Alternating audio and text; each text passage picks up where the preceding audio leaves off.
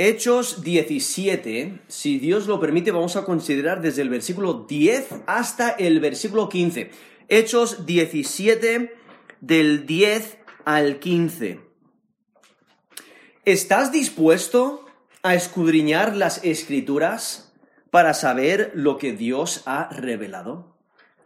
¿Estás dispuesto a escudriñar las escrituras para saber lo que Dios ha revelado? Aquí en este texto tenemos un ejemplo a seguir. Y es el ejemplo de aquellos que con los cuales se encontró el apóstol Pablo allí en Berea. Ahora, para poder entender lo que está ocurriendo, hay que empezar en el versículo 1, cuando el apóstol Pablo llega a Tesalónica y nos dice en Hechos 17, versículo 1, pasando por Anfípolis y Apolonia, llegaron a Tesalónica, donde había una sinagoga de los judíos. Y Pablo, como acostumbraba, fue a ellos y por tres días de reposo discutió con ellos, declarando y exponiendo por medio de las escrituras que era necesario que el Cristo padeciese y resucitase de los muertos, y que Jesús, a quien yo os anuncio, decía él, es el Cristo. Y algunos de ellos creyeron y se juntaron con Pablo y con Silas, y de los griegos piadosos gran número, y mujeres nobles no pocas.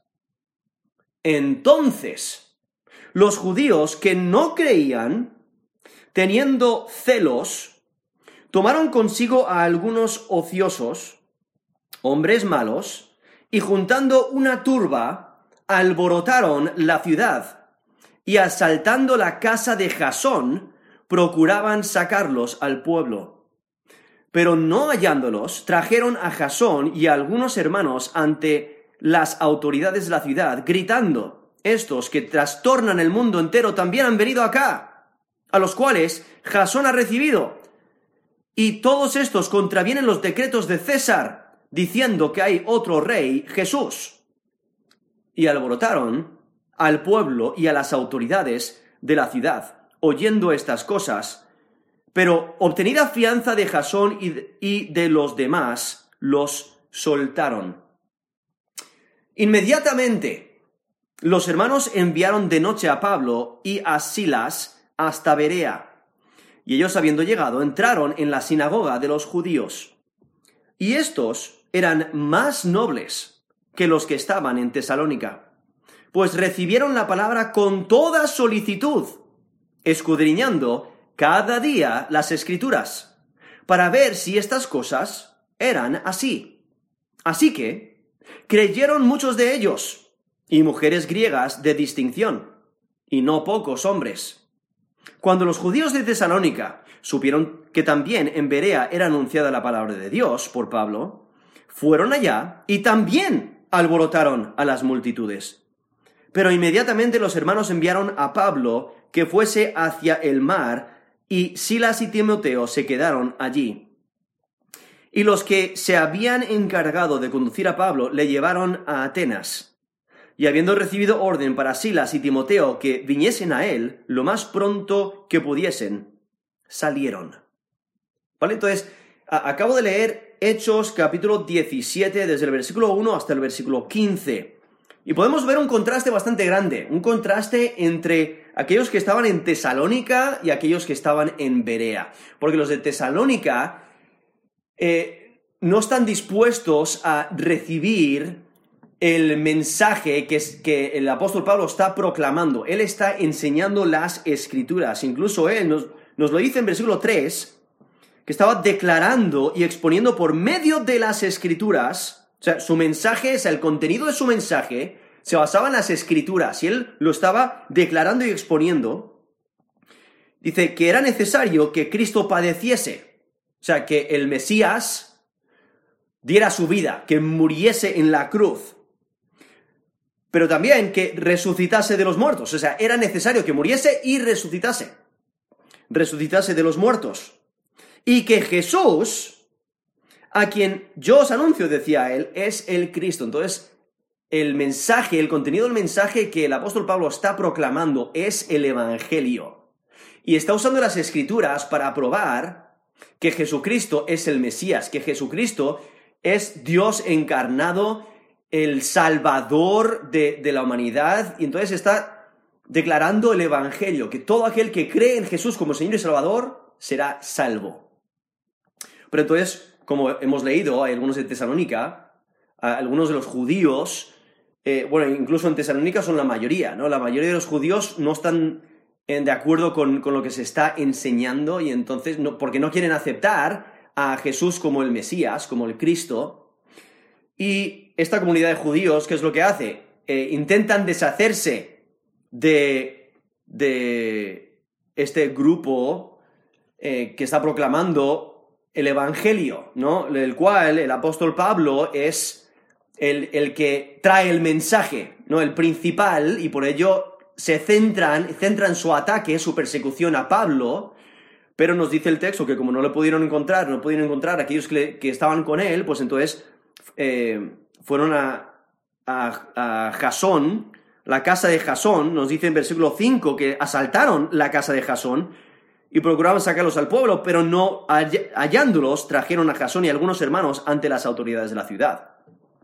Y entonces vemos esta acusación, estas personas en Tesalónica que no quieren aceptar el mensaje del Evangelio, no están dispuestos a escudriñar las escrituras, realmente no les importa, lo que ellos no quieren es que se les arruinen las tradiciones, no quieren que no quieren tener problemas con César ni con el Imperio Romano, no quieren tener eh, problemas, eh, no quieren que las cosas cambien, quieren mantener su estatus, su poder, su, liderazgo espiritual y ellos están eh, preparados para hacer lo que sea necesario para mantener su estatus de, liderazgo religioso allí en Tesalónica y por ello intentan deshacerse de aquellos que realmente están proclamando la palabra de Dios, están proclamando el Evangelio. Aunque todos los judíos estaban esperando el Mesías, no todos los judíos aceptaron a Jesús como el Mesías. No, no, quisieron recibirle como el Mesías prometido, ¿no? Como el Cristo. Y entonces vemos que la situación se pone bastante tensa. Y porque se pone bastante tensa, vemos que eh, después de, nos dice el versículo 9, obtenía fianza de Jasón y de los demás, los soltaron. Y en versículo 10 nos dice inmediatamente, o sea, aquí vemos eh, rapidez, ¿no? Se tienen que apresurar. ¿Y qué es lo que van a hacer? Dice, los enviaron, eh, los hermanos enviaron de noche a Pablo y a Silas hasta Berea.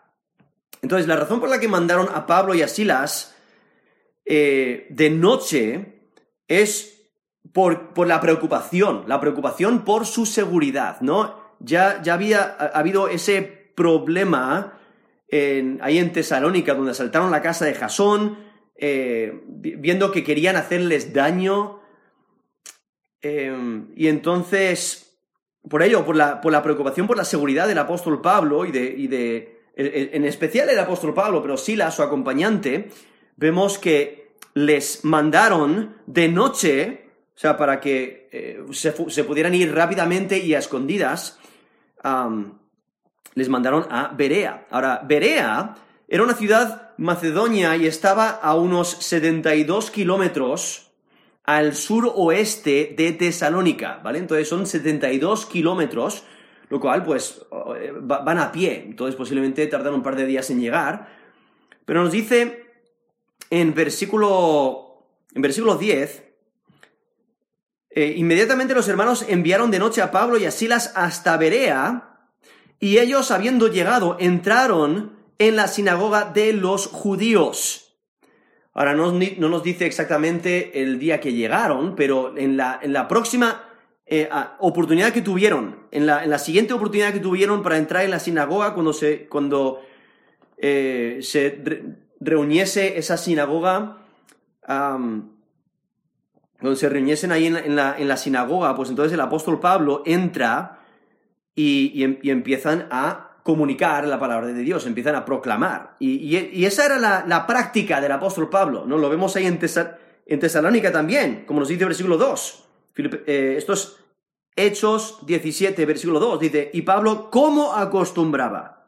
Fue a ellos y por tres días de reposo discutió con ellos. Entonces, se reunían en especial la sinagoga en los días de reposo y entonces vemos el apóstol Pablo va directamente a la sinagoga, a esa reunión de, personas que donde por lo menos se lee la palabra de Dios, o sea, se lee el, Antiguo Testamento, pero eh, la cuestión es si realmente hay fe para creer, ¿no? Para creer lo que las escrituras enseñan.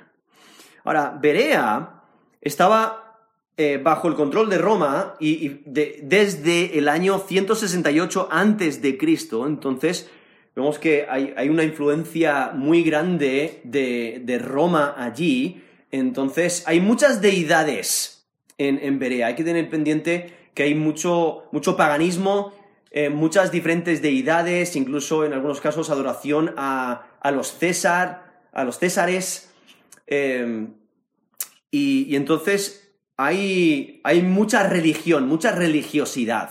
Pero también hay una, una sinagoga, ¿no? Una sinagoga de judíos, lo cual implica que hay una, una gran comunidad de judíos allí. Y ellos leen la ley, leen, la, la palabra de Dios y el apóstol Pablo usa eso para proclamar el Evangelio, porque la escritura, toda la escritura apunta a Cristo. Y el Antiguo Testamento tiene muchas profecías, más de 200 profecías que anuncian eh, el Mesías. ¿Y qué es lo que va a hacer el Mesías? Y hay eh, profecías mesiánicas. Entonces el apóstol Pablo usa la escritura para demostrar que, como nos dice el versículo 3, que era necesario que Cristo padeciese, que resucitase de los muertos y que Jesús, a quien eh, yo os anuncio, decía él, es el Cristo. Entonces, el apóstol Pablo, usando las escrituras, declara y expone el Evangelio y enseña la palabra de Dios y hace la conexión con el Antiguo Testamento y Jesucristo, quien es el Mesías. Y entonces aquí nos menciona que están eh, Pablo y Silas ahí en Berea, por lo menos el texto nos menciona que, que Silas fue con Pablo, Ahora, en versículo 14 aparece Timoteo, que era alguien que comúnmente acompañaba a Pablo también en su, en su ministerio. Aparece en versículo 14, posiblemente ya está con ellos allí, o quizás vino después y los encontró allí. Luego en versículo 14 le vemos ahí a, Timoteo. Pero entonces vemos aquí que Pablo y Silas asisten a, a, esa reunión de la sinagoga de los judíos. Y en versículo 11 vemos un carácter muy diferente, muy diferente al carácter que tenía los de Tesalónica. Y, este pasaje realmente está haciendo una comparación entre los dos. Se, nota mucho esa comparación porque eh, después de un tiempo eh, vienen a los judíos de, Tesalónica para alborotar, para dañar, para dañar ahí el ministerio del apóstol Pablo. Pero aquí vemos a los de Berea. Dice, estos, estos Hechos 17, versículo 11, estos eran más nobles que los que estaban en Tesalónica, pues recibieron la palabra con toda solicitud, escudriñando cada día las escrituras para ver si estas cosas eran así.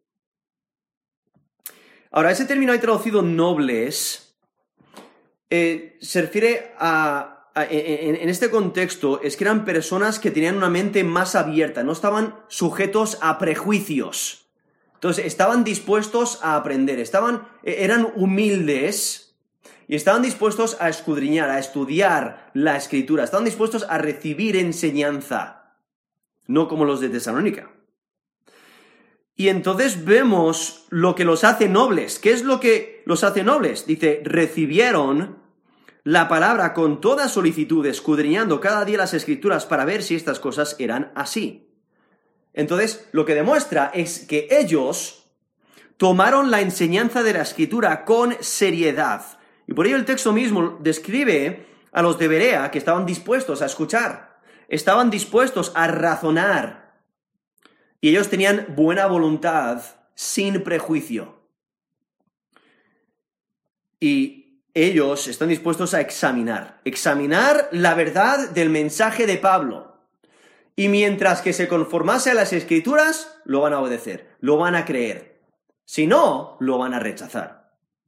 Y por ello vemos esta, esta nobleza, ¿no? Este, este carácter que tienen y, que, vienen con toda solicitud. Ese término ahí traducido solicitud, esto es en Hechos 17, 11, es la idea de, tener entusiasmo, una buena disposición, tener buena voluntad, un, deseo ferviente. ¿Y qué es lo que, es lo que desean? Esa buena voluntad, ¿para qué lo usan? Dice, escudriñando la, cada día las escrituras. Ese término escudriñar, en el, lenguaje original es un término eh, eh, un término que, legal que se usa como en, un juicio. La idea de examinar, ¿no? Cuando eh, un, juez examina y eh, examina las palabras de las personas que, testifican. Y está el tribunal allí y, examinan cada palabra, examinan cada detalle del caso, examinan con con, detalle, con precisión, estudian con cuidado. Realmente eh, presenta este proceso de investigación. Y entonces examinan, escudriñan. Pero ¿qué es lo que están escudriñando, eh, escudriñando aquí los de Berea? Están escudriñando las escrituras. O sea, están estudiando con cuidado la palabra de Dios. ¿Y qué es lo que quieren ver? Ver si estas cosas, o sea, ¿qué cosas? lo que, el mensaje que está proclamando el apóstol Pablo. Él está enseñando por medio de las escrituras que Jesucristo es el Mesías, el Salvador del mundo. Y que todo aquel que cree en Él recibe salvación. Y entonces ellos quieren ver si eso se conforma a las escrituras o no. Y por eso dice, para ver, esto es la última parte del versículo 11, Hechos 17, 11, para ver si estas cosas eran así. O sea, están usando discernimiento espiritual. Están, están eh, evaluando las palabras que, que, se proclaman para saber si son ciertas o no, si se conforman a las, a las escrituras, sí o no. Realmente les vemos eh, no creyendo todo a ciegas, sino que evalúan las palabras conforme a las escrituras son un ejemplo a seguir. Porque cada uno de nosotros, eso es exactamente lo que debemos de hacer. Debemos de evaluar todo conforme a las escrituras. Ahora, lo interesante es que estos de Berea no están dispuestos a esperar de día de reposo en día de reposo o de semana en semana, sino que es lo que hacen escudriñan las escrituras todos los días. Por eso dice, versículo 11, escudriñando cada día las escrituras para ver si estas cosas eran así. O sea, estaban tan interesados en el mensaje del Evangelio que estaban dispuestos a, a conversar, a hablar de ello todos los días. Y en ese contacto que tenían con el, apóstol Pablo, pues querían saber más, querían escudriñar más, querían, querían ver si ese mensaje era cierto o no, porque es un mensaje que cambia vidas. Y entonces, ¿cuál, ¿cuál va a ser el resultado? Si una persona estudia con fervor la escritura, van a creer, van a creer el Evangelio. Y por eso nos dice el versículo 12, así que, sea, como resultado de estudiar las escrituras. Así que creyeron muchos de ellos y mujeres griegas de distinción y no pocos hombres. Entonces vemos otro contraste con los de Tesalónica. En Tesalónica sí creyeron algunos. Pero aquí en Berea creyeron muchos y muchos de, de, alto rango, o sea, muchos de reputación, prominentes. Por eso dice de distinción prominentes, ¿no? Honorables, de reputación. Muchos creyeron porque estaban dispuestos a estudiar las escrituras. Y el estudiar las escrituras Y al evaluar todo conforme a las escrituras se dieron cuenta que el mensaje del Evangelio está fundado en las escrituras. O sea, es un mensaje veraz.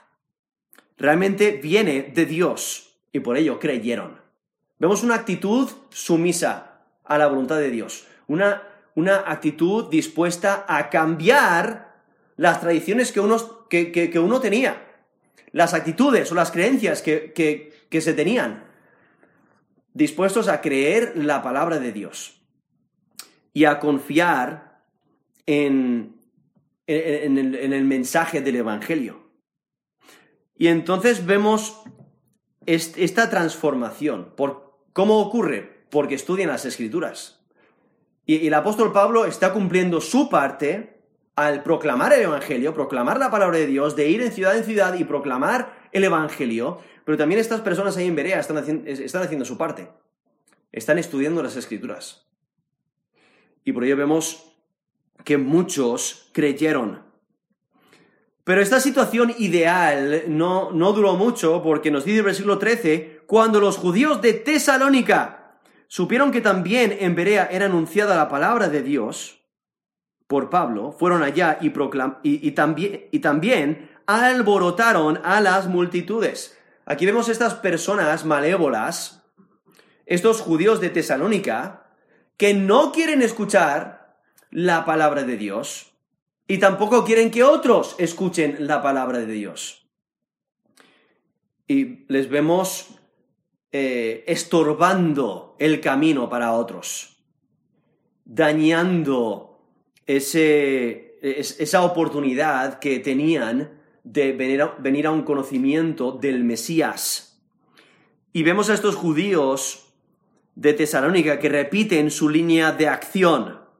O sea, van, van, van exactamente lo que hicieron en Tesalónica, van ante las autoridades y presentan que el mensaje que Pablo enseña y predica es dañino al imperio y también dañino a la comunidad judía y por eso le, se quieren deshacer de él y le, echan, le quieren dañar. Vemos esta persecución que va incrementando, esta persecución al Evangelio va incrementando, como ya lo vimos ahí en versículo 8, dice, y alborotaron al pueblo y a las autoridades de la ciudad oyendo estas cosas. Aquí van a Berea, eh, eh, estos judíos de Tesalónica, y también, nos dice la última frase del versículo 13, estos Hechos 17, 13, también alborotaron a las multitudes. Y entonces vemos que los creyentes tienen que tomar una acción similar, tienen que eh, proteger a Pablo, que es el, principal proclamador del Evangelio, y por eso nos dice el versículo 14, pero inmediatamente los hermanos enviaron a Pablo a que fuese hacia el mar, y Silas y Timoteo se quedaron allí. O sea, ¿por qué Silas y Timoteo se quedaron allí? Porque ellos no, no, no, no eran la cara de, de este mensaje, porque el apóstol Pablo fue el que estaba predicando y era más visible, entonces él era el enfoque del, de la persecución, ah, él era el objetivo de su oposición, porque era el predicador principal, y por ello Pablo es el que tiene que oír inmediatamente. O sea, él es el que rápidamente y silenciosamente sale de allí y le envían, dice, que fuese hacia el mar. Y, pero luego en versículo 15 vemos que fue, le llevaron hasta Atenas.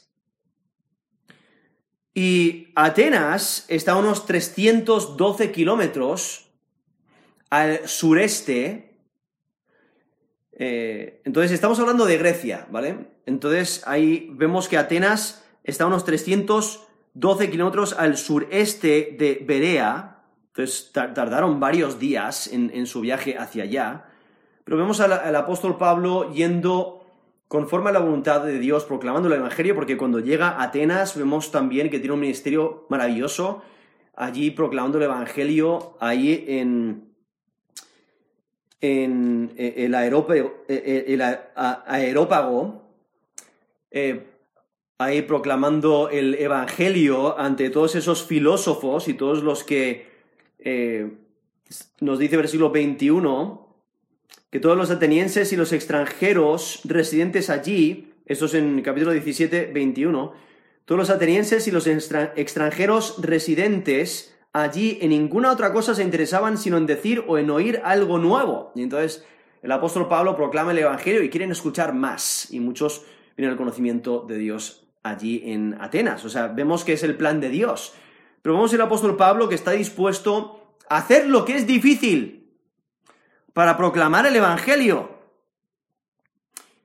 Y vemos aquí donde Silas y Timoteo se quedaron allí, se quedan en, en Berea, posiblemente animando a los creyentes, edificándoles un poquito, un poquito más, enseñándoles más, eh, quizás de una manera menos pública, especialmente por los alborotos y todo lo que estaba ocurriendo allí. Pero vemos que el apóstol Pablo llega a Atenas y entonces los acompañantes de Pablo traen, un mensaje a Silas y a Timoteo para que ellos fueran a encontrar a Pablo en Atenas. Entonces, en, esta, en este texto, en esta escena, vemos el ejemplo a imitar de de esas personas allá en Berea, que están dispuestos a escuchar un mensaje, pero están dispuestos a evaluarlo. Y lo van a evaluar como? Conforme a las escrituras. No van a recibir todo eh, sin pensar, sin usar el cerebro, sin evaluarlo. No son indiferentes ante cualquier mensaje que se predica, no. E, ellos estudian las escrituras. No son oyentes pasivos donde simplemente se quedan ahí con los brazos cruzados, sentados, escuchando lo que cualquiera diga, sin pensar, sin evaluar, sin, sin um, escudriñar las escrituras para saber si lo que se dice es cierto o no. Y esto es un ejemplo para nosotros, como creyentes, como aquellos que hemos puesto nuestra fe y confianza en Jesús como Señor y Salvador. Debemos de evaluar todo conforme a las escrituras. Debemos de asegurarnos que no somos oyentes pasivos eh, o lectores pasivos, sino que debemos de usar el cerebro que Dios nos ha dado para evaluar, para discernir. Y debemos de tomar el tiempo para estudiar las escrituras, para saber si lo que se dice es de acuerdo a las escrituras o no. Y solamente creer lo que se conforma a las escrituras.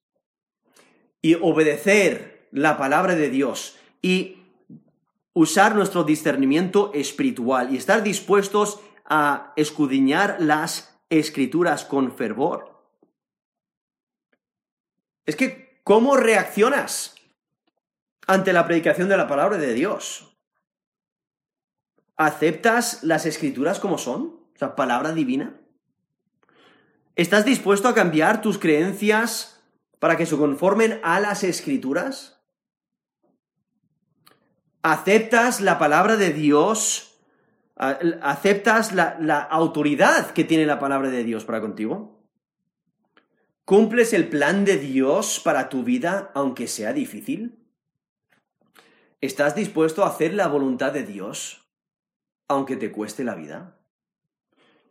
Y es que aquí vemos eh, este eh, ejemplo, ¿no? Realmente vemos varios ejemplos aquí. Vemos el apóstol Pablo, el, su ejemplo de ir y predicar el Evangelio en, diferentes lugares, arriesgando su vida, su salud, estando dispuesto a hacer la voluntad de Dios aunque fuera difícil. Pero también vemos a estos en Berea que están dispuestos a, escudriñar las escrituras. Y sabemos que estudiar las escrituras no es necesariamente fácil, pero merece la pena. Y aquí vemos la importancia de evaluar, de discernir. Lo cual, otros textos en la escritura nos mencionan también la importancia de evaluar, de, asegurarnos que lo que aceptamos realmente viene de Dios. Como nos dice Primera de Juan, Primera de Juan, capítulo 4, nos dice, versículo 1, amados, no creáis a todo espíritu, sino probad los espíritus si son de Dios, porque muchos falsos profetas han salido por el mundo.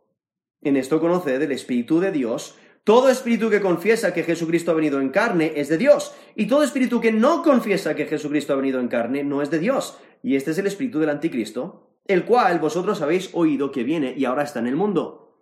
Hijitos, vosotros sois de Dios y los habéis vencido, porque mayor es el que está en vosotros que el que está en el mundo. Ellos son del mundo, pero por eso hablan del mundo y el mundo los oye. Nosotros somos de Dios. El que conoce a Dios nos oye. El que no es de Dios no nos oye. En esto conocemos el espíritu de verdad y el espíritu de, del error. Eso es 1 de Juan 4, del 1 al 6, donde también nos exhorta a usar discernimiento espiritual y evaluar todo conforme a las escrituras. Entonces, esta es la pregunta. ¿Estás dispuesto a escudriñar las escrituras para saber lo que Dios ha revelado? Vamos a terminar en oración.